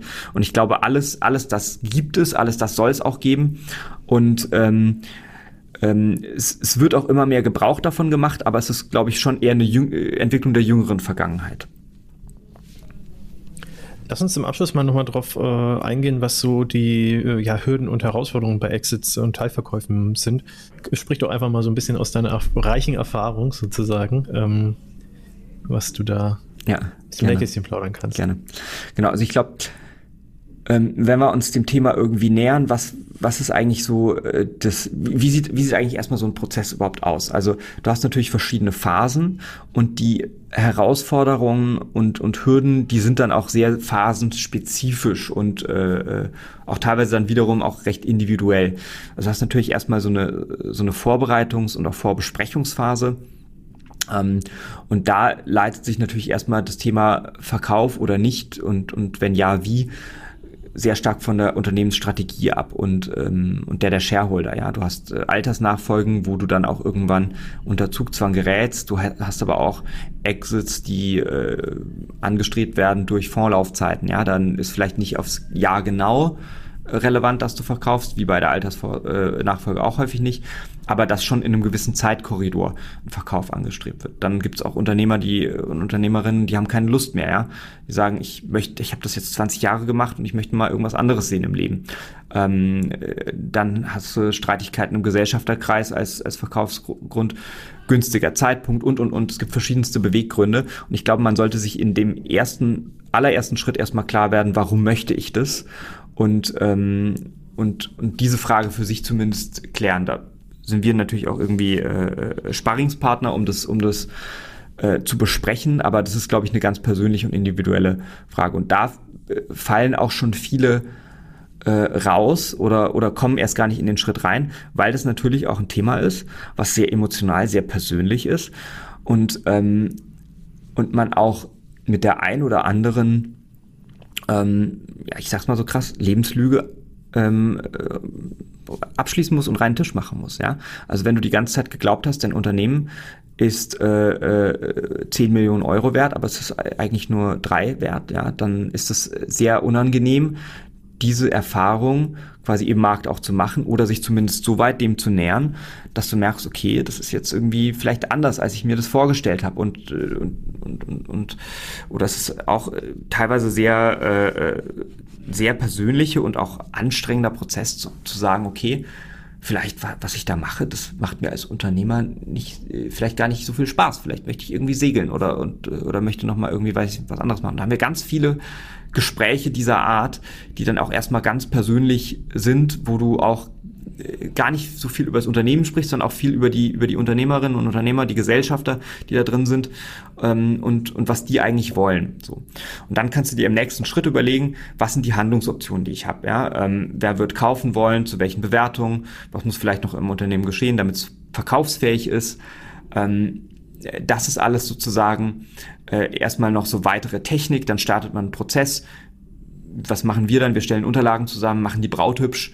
Das ist dann, ähm, stellst ein Infomemorandum, ein Informationspaket, eine umfassende Präsentation zusammen ähm, zum Unternehmen, ein Teaser, ein Businessplan, bestückst den Datenraum mit allen relevanten Dokumenten, die, die ein Käufer, ein Kaufinteressent sehen möchte ähm, bereitest die Prozessdokumente vor, NDA, Process Letter etc., um diesen Prozess dann auch zu steuern und zu begleiten. Ja, ähm, das ist dann eigentlich das, das technische Abarbeiten und das ist dann auch unser Job in gewisser Weise, das zu tun.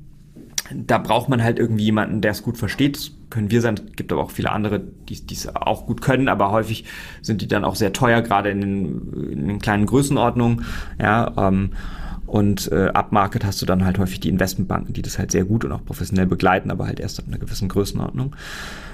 Und äh, dann geht es darum, wirklich Momentum zu kreieren im Markt. Ja? Äh, Käufer-Investorenkreis identifizieren, ansprechen, Wettbewerb für, bei den Bietern zu erzeugen, ähm, die indikativen Angebote einzuholen, ähm, in die Due Diligence zu gehen, den Datenraum aufzumachen, von den unverbindlichen zu verbindlichen Angeboten zu kommen, ähm, so, da, da ist, da ist dann schon, äh, schon deutlich mehr Geschick dann auch im Einfädel notwendig und dann letztlich natürlich Transaktionsstrukturierung und Vertragsverhandlung. Und da ist auch nochmal die große Hürde, ja. Ähm, du hast vielleicht Themen, die in der Due Diligence hochgekommen sind, ja, die, äh, die entweder eine komplette, äh, äh einen kompletten Abbruch äh, zur Folge haben. Das passiert auch, ja, dass ein Käufer dann sagt, nee, ich möchte es, also da habe ich jetzt quasi Themen erfahren oder erstmal richtig in der Tiefe verstanden, die dazu führen, dass ich das Unternehmen jetzt doch nicht kaufen möchte. Ja, das sind Abbruchgründe. Gibt es da so Klassiker? Irgendwie so, hups, die Zahlen stimmen ja doch nicht so oder sind nicht so rosig, wie ich es dachte oder oder ist man da im Prinzip äh, bei uns hoffentlich ja nicht? Ja. Also wie, wie, wie, unser Job ist ja auch im Grunde genommen, das, das äh, soweit transparent zu machen, ne? transparent zu machen und mhm. aufzuarbeiten oder aufarbeiten zu lassen. Wir arbeiten auch ganz viel mit Partnerberatern zusammen, die das dann halt entsprechend ähm, in diesen in diesen äh, Transaktionen äh, erledigen und das äh, sollte eigentlich im Idealfall nicht passieren und es ist häufig auch so, wenn du sagst, okay, du hast hier ein Thema und das wird irgendwie in der Due Diligence auch hochkommen, dann ist es besser, wenn du es halt proaktiv ansprichst, als wenn es sozusagen reaktiv ungesteuert irgendwann einfach jemand im Datenraum findet und sagt, okay, Moment mal, was ist das denn hier?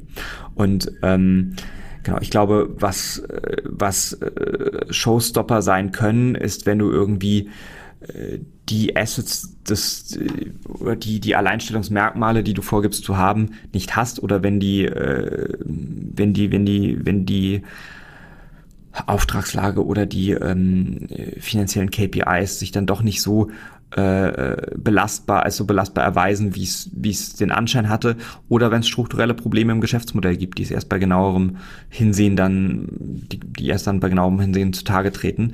Ähm, aber da sind die Gründe wirklich so individuell wie die wie die Unternehmen auch. Ähm, und dann hast du natürlich in der in der darauf folgenden Phase der äh, quasi Verhandlungen ähm, da menschelt's auch wieder sehr, ja. Und äh, was, was sind da so Hürden und Herausforderungen, dass du dir am Ende über ganz viele Punkte einig werden musst. Ganz viele kleine und große Themen, ähm, nicht nur Kaufpreis, sondern auch wirklich, wie funktioniert der ganze technische Übergang, wer gibt welche Garantien ab, ähm, in welchem Umfang ähm, was ist alles sozusagen äh, äh, am Ende dann oder wer trägt welches Risiko letztlich, ja? So und da kann man sich dann auch schon mal verhakeln, ja? Und da ist es halt gut, wenn du irgendwie Leute an Bord hast, ähm, die die das schon ein paar Mal gemacht haben und dir dann halt irgendwie dabei helfen, dort durchzunavigieren. Aber selbst dann kann äh, da gibt's auch keine Garantie für, dass das funktioniert, weil es gibt dann auch manchmal irgendwie Konstellationen, ähm, wo sich so substanziell verhakt wird oder auch irgendwie ähm, politische äh, Themen auf der auf der Käuferseite auftreten oder es irgendwie andere Gründe gibt. Der Verkäufer sagt, äh, meine Tochter möchte es doch übernehmen äh, oder ich habe jetzt doch nochmal Lust bekommen, es zu machen und dann bricht ein Prozess ab. Also das ist halt auch. Also das ist das passiert auch, ja. Also, ja, ja. Das klingt, klingt so ein bisschen unwahrscheinlich fast schon, aber alles. Also ja, es, okay. es gibt äh, es gibt äh, also du kannst dich an Kaufpreisvorstellungen äh, verhaken, du kannst äh, die angesprochenen Themen in der Due Diligence haben, du kannst ähm, ähm, irgendwelche familiären Einflussfaktoren auf den Deal haben, äh, sowohl auf der Verkäufer- wie auch auf der Käuferseite. Ähm, politische Einflussfaktoren, also irgendwie Entscheidungsgremium beim Käufer, Aufsichtsrat, Investment Committee, kippt den Deal, stoppt den Deal, äh, Marktlage hat sich geändert, ähm, Corona-Pandemie, ja, äh, irgendein externer Faktor, irgendein externer Schock tritt auf, die Zahlen rauschen ab. Ähm, ähm, Markt dreht aus anderen Gründen. Äh, ja, also das ist wirklich ganz vielfältig, warum, warum diese Prozesse dann irgendwie abbrechen können, ja. Und ähm, deswegen ist es auch so wichtig, halt das Momentum hochzuhalten, ja, und das jetzt auch nicht über einen zu langen Zeitraum zu ziehen, weil das ist dann häufig auch irgendwie ein Signal äh, oder kein Signal, aber es ist, es ist zumindest ein Prädiktor dafür, dass es dann vielleicht dann doch irgendwo auseinanderfällt, weil wenn beide es eigentlich machen wollen, dann ist auch ein gewisser Zug und eine gewisse Spannung drauf, ja, und die führt dann auch dazu, dass man sich einigt, ja, und das ist dann auch gut. Und ähm, wenn man das nicht hat, äh, weil der Prozess das Momentum nicht hergibt, ja, äh, oder auch weil er, weil von, von einer oder beiden Seiten der Prozess verlangsamt wird, bewusst oder unbewusst, ja, dann, ähm, dann, dann fallen solche Deals auch mal äh, auseinander. Und dann musst du vielleicht entweder einen neuen Anlauf nehmen oder dann ist es vielleicht auch äh, die Once-in-a-Lifetime-Opportunity, die du halt da verpasst hast. Ja. Wie lange kann man denn sagen, dauert sowas? Also wahrscheinlich schwierig, weil es sehr hm. ja, situativ abhängig ist, aber ja. gibt es so eine Faustregel, wo man sagt, okay, also wenn es jetzt nicht in ein, ein, eineinhalb Jahren über die Bühne gebracht ist, dann kann man eigentlich fest davon hm. ausgehen, dass das Risiko ins Unermessliche steigt, dass das Ding nicht hm. mehr über die Bühne gebracht werden kann, oder? Wir rechnen eigentlich so im, im, im, im Regelfall so mit sechs bis zwölf Monaten End-to-End. -End. Ja, so das ist so eigentlich so die, die, die Standard- äh, Dauer, die man für so einen Prozess veranschlagen kann und sollte. Es kann also auch erheblich schneller Behandlung gehen. Oder, oder äh, nee, also wirklich, Zeitpunkt, wo der Verkäufer an euch, hin, an euch hintritt und bis zum Verkauf genau, dann sozusagen. Genau, genau. Also sozusagen wirklich End-to-End. -End. Mhm. Ähm, je nachdem, wie lange du natürlich für die Entscheidungsfindung brauchst. Also wir sagen immer so, so ab Entscheidung sechs bis zwölf Monate. Mhm. Ähm, das ist eigentlich so, was man, was man einplanen sollte, damit man es auch ordentlich macht. Du kannst es aber auch erheblich schneller machen. Also alle äh, Prozesse, die jetzt aus einem Distressed-Szenario am einen Ende des Spektrums heraus erfolgen oder erfolgen müssen, müssen auch schneller laufen, weil die, die Insolvenz äh, regulatorisch vorschreibt. Und auch am anderen Ende, wenn ein Unternehmen sehr, sehr heiß ist, äh, kannst du sowas auch irgendwie in acht, zwölf Wochen irgendwie end-to-end -end oder auch schneller durchhaben.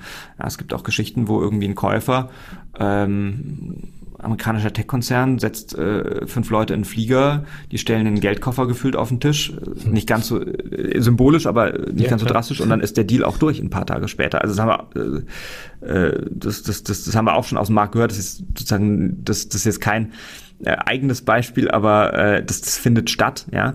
Ähm, und wir haben auch Unternehmen äh, gehabt, die wir in wenigen Monaten verkauft haben. Ja, das geht auch. Aber das ist sozusagen dann zumindest nicht der Regelfall, mit dem man planen sollte, weil du musst es meistens dann schon vorbereiten, dokumentieren, ansprechen, Verhandlungen führen, dir einig werden, die die ganze Vertragsdokumentation dafür vorbereiten la äh, lassen und das das braucht einfach äh, qua Menge der der, der, der, der Themen, die zu klären sind und Menge der äh, Akteure, die zu koordinieren sind, eine gewisse Zeit. Gibt es da ähm, also auch wieder mit dem internationalen Blick unter den Investoren aus den verschiedenen Regionen in der Welt auch äh, Unterschiede, was eben diese ja, Willigkeit oder den Willen einer schnellen Abwicklung angeht. Also ich habe mal gehört, also so die äh, Chinesen sind da teilweise recht schnell. Ähm, weiß nicht, ob das stimmt. Ich glaube, das ist, äh, ich glaube, das kann man auf, äh, auf alle Wirtschaftsbereiche äh, transferieren, dass das so ist, ja. ja. Hm. Ich habe es aus einem anderen Wirtschaftsbereich äh, tatsächlich schon von mehreren gehört, aber jetzt im, mit der Regulatorik und so im Fintech-Bereich habe ich mir gedacht, okay, vielleicht ist es da wieder ein bisschen anders, aber es scheint ähnlich zu sein. Ne? Ich glaube, also ich, ich, ich glaube auch bei den Chinesen gibt es sicherlich welche, die irgendwie äh, äh, normal langsam und, und sehr langsam sind, aber ähm, du hast natürlich schon so ein bisschen äh, die, die, die, die, die grundsätzliche Wirtschaftskultur oder Herangehensweise, die sich natürlich auch in so einen, so einen Deal-Prozess überträgt, ja. Und äh, da hast du im angelsächsischen Raum, aber auch in den, in den, äh, sag ich mal, äh, ja, florierenden ostasiatischen Wirtschaften hast du halt schon ein, gewisse, ein gewisses Momentum drin, ja. Ähm, das kann man, glaube ich, schon so sagen, ja. Äh, jetzt ist es nicht der Standardfall, dass wir an die verkaufen, ja. Also es ist, die, die meisten unserer Deals finden in Deutschland oder zumindest im nahen Ausland statt. Ähm, teils aber auch dann doch mit internationalen Käufern. Also das ist äh, eine gewisse Beimengung hat man schon, aber es ist jetzt nicht der Standardfall, dass, dass ein Chinese oder ein äh, amerikanisches Unternehmen sozusagen bei uns ein, äh, oder über uns ein Unternehmen kauft, äh, auch wenn das natürlich vorkommt. Ähm, und ich glaube, am Ende des Tages dauert es auch sozusagen mit den internationalen äh, immer eine gewisse Zeit, weil auch die können im Zweifelsfall nicht zaubern, aber das ist ähm, äh, es, es zeigt sich auch da so ein bisschen manchmal eine, eine, eine leicht klischeehafte Entscheidungsfreude, äh, die man dem einen oder anderen unterstellt, dass die sich auch in den Dealprozess natürlich überträgt. Das stimmt schon. Ich habe jetzt noch eine Abschlussfrage, die mir gerade mhm. eingefallen ist, und zwar, ähm, also ein großes Thema, zumindest bei Payment Banking oder generell auch in der Branche, ist ja ähm, sozusagen ja die Diversity, speziell natürlich dann, äh, dass immer mehr Frauen halt auch in Schlüsselpositionen sind. Ich würde den Dreh jetzt nochmal vor dem Hintergrund, den wir besprochen haben, nochmal ein bisschen anders äh, äh, machen und dich fragen, Kannst du dir vorstellen oder hast du vielleicht sogar konkrete Beispiele von Gründungen, in denen eine Firma davon profitiert hat, dass die Gründer international gesehen divers waren? Also dass du sozusagen diesen mhm. äh, asiatischen oder angelsächsischen Mindset drinnen hattest und äh, eine Company davon einfach mhm. ja, Momentum aufbauen konnte, signifikant oder einfach mhm. besser, besser vom Fleck gekommen ist. Es ist ja, äh, wenn man sich anguckt, äh, wie viele Firmen von Leuten, von Menschen mit Migrationshintergrund gebaut werden, ja, die dann auch eine gewisse Größe erreichen, sieht man schon, dass das überproportional ist. Ich glaube, es ist weniger eine reine Mindset-Sache als als, äh, als oder ja, vielleicht kann man es auch unter Mindset fassen, ich weiß es gar nicht, aber es ist ähm, hat, glaube ich, sehr stark damit zu tun, dass du natürlich in, in, in, in Einwandererfamilien ähm, und äh, sieht man meinem Namen ja auch an, dass ich auch quasi einen Migrations-Background habe. Ähm, dass du da, ja, genau, ja. ja. Äh, dass du da natürlich äh, so ein bisschen so dieses Thema hast, so du bist nicht etabliert, du musst dich beweisen und du musst dich auch irgendwie durchsetzen und äh, äh, und, und willst was erreichen. Hm, ich glaube, es gibt ganz, ganz viele äh, Beispiele, ja, ähm, wo, ähm, wo Gründerinnen und Gründer ja, aus dem, aus dem, mit, mit, mit einer Migrationshistorie, ähm, sei sie jetzt sozusagen erste Generation oder zweite Generation, ähm, wirklich einen, einen, einen relevanten Einfluss hatten, ja, oder eine wirklich gute Company gebaut haben. Ich glaube, Beispiele gibt es zuhauf, ja. Ich glaube, das, das schönste und, und äh, prominenteste äh, der jüngeren Vergangenheit und das vielleicht auch größte ist Biontech, ja. So, was wirklich ein super Leuchtturm äh, ist, aus ganz vielerlei Gründen, ja. Also ähm, und es gibt auch ganz viele weitere frühphasige oder auch Growth Stage Startups, ähm, wo ich jetzt gar nicht in die Einzelheiten und Details gehen will, weil dann äh, ist, tut man auch im Zweifelsfall vielleicht dem einen oder anderen Unrecht und auch, äh, ich will das gar nicht zu sehr bewerten, ja, das steht mir auch gar nicht an. Aber ähm, ich glaube, im Aggregat siehst du schon, ähm, dass das ein relevanter Einflussfaktor ist, ja. Ähm, und ähm, ich hatte neulich mit einem, mit einem anderen, mit einem, einem VC-Partner, der ebenfalls einen äh, Migrationshintergrund äh, hatte, hatten wir uns darüber unterhalten und er meinte, ja, ähm, äh, so, das ist auch am Ende so ein bisschen vielleicht so ein, so ein Makel, den du halt irgendwie mitbekommen hast und versuchst halt irgendwie so über die Leistung und über das äh, über, über Achievement ähm, zu kompensieren, dass du halt nicht irgendwie von Beginn an irgendwie jetzt hier Teil des Ganzen warst und ähm, und äh, vielleicht dich auch noch mal extra beweisen möchtest. Und das kann schon sein ja. Also ich weiß es nicht. Es ist es, auch da kann ich nur drüber spekulieren ja. Aber ich kann mir das schon vorstellen dass das auch einen psychologischen ähm, Einfluss hat warum warum Migrant Founders äh, so überproportional vertreten sind dann auch äh, bei bei bei Startups hier wie auch wie auch woanders ja. Ähm, ich glaube das ist das ist das ist schon ein Aspekt und ähm, ich finde es auch gut und sehr wichtig dass dieses Thema Diversität jetzt auch langsam aber sicher nicht mehr nur in äh, männlich weiblich äh, divers quasi gedacht wird sondern ähm, sondern auch über die ganz anderen Kategorien ja von, von, von Diversität äh, sich, sich anfängt zu erstrecken. Ja? Und da ist ja auch quasi Background oder sozusagen äh, Migrationsbackground auch wiederum nur einer davon, gibt ja noch etliche weitere. Ja, absolut. und, ähm, und das ist aber eine gute Entwicklung. Ja, auf jeden Fall. Also ähm, vielleicht hängt es auch damit äh, zusammen, dass sich einfach jetzt noch, ja, einfach je älter man wird, desto, desto mehr achtet man auf solche Dinge. Aber es ist schon so, dass das auch äh, gesellschaftlich, gesamtgesellschaftlich ähm, etwas ist, was einfach immer mehr in den Mittelpunkt mhm. rückt. Mhm. Und äh, das ist äh, echt begrüßenswert. Also ich glaube, vor ja, drei, vier, fünf Jahren äh, war die Debatte einfach noch nicht so weit. Und ähm, ich finde es auch eine gute Geschichte, also dass das jetzt mhm. äh, in, in alle Richtungen ausstrahlt sozusagen. Ja, Kurosch, äh, schön äh, erstmal, dass du da warst. Äh, war super interessant. Ähm, Ganz herzlichen Dank. Tatsächlich auch ein bisschen länger, als wir es normalerweise gewohnt waren, aber ähm, das ist ja jetzt nicht unbedingt schlecht. Und ähm, ja, ähm, nicht vergessen, äh, liebe Zuhörer, also ähm, die äh, German Startup Awards stehen an. Äh, 2022 sind zwar erst im Mai, aber die Nominierungsphase endet am 29. November. Und Kurosch, du musst mir jetzt helfen. Wo kann man nochmal die, genau. die einreichen? Die Nominierung einfach unter germanstartupawards.de. Ähm, dort gibt's dann auch alle weiteren äh, Informationen zu den verschiedenen Kategorien und den Kriterien äh, für die für die entsprechenden äh, Preise. Okay, super. Danke für die ganzen Infos, Kurosch. Ähm, ich äh, drücke dir weiter die Daumen mit äh, Karl, äh, dass es eine tolle, eine tolle Awardshow wird. Also ich meine, die Rahmenbedingungen könnten ja kaum besser sein. Ähm, ich glaube, äh, ihr habt auch zu Genüge bewiesen, dass das eine tolle Veranstaltung ist. Und ähm, dann freue ich mich, dich äh, vielleicht äh, in naher oder ferner Zukunft mal wieder im Podcast begrüßen zu dürfen. Ebenfalls. Ganz herzlichen Dank, dass ich da sein durfte. Mach's gut, bis bald. Ciao. Bis bald. Tschüss. Du oder dein Unternehmen interessieren sich für Bitcoin, Blockchain und Cryptocurrencies? Dann ist die CryptX genau das richtige Event für euch. Denn auf der CryptX von Payment and Banking treffen sich die wichtigsten Köpfe aus der Bankenbranche und der Krypto-Community. Denn wohin geht die Reise für Bitcoin, Diem und Co? Wie steht es um die Zukunft des digitalen Euros? Und was sind konkrete Anwendungsfälle für Kryptowährungen und die Blockchain bei Banken und der Industrie? Und wie steht es eigentlich um das Hype-Thema Tokenisierung? All das und viel mehr klären wir auf der CryptX. Zusammen mit Stars und Fachleuten aus dem Banken-, Digitalbusiness und der Kryptoszene bringen wir Licht ins Dunkel.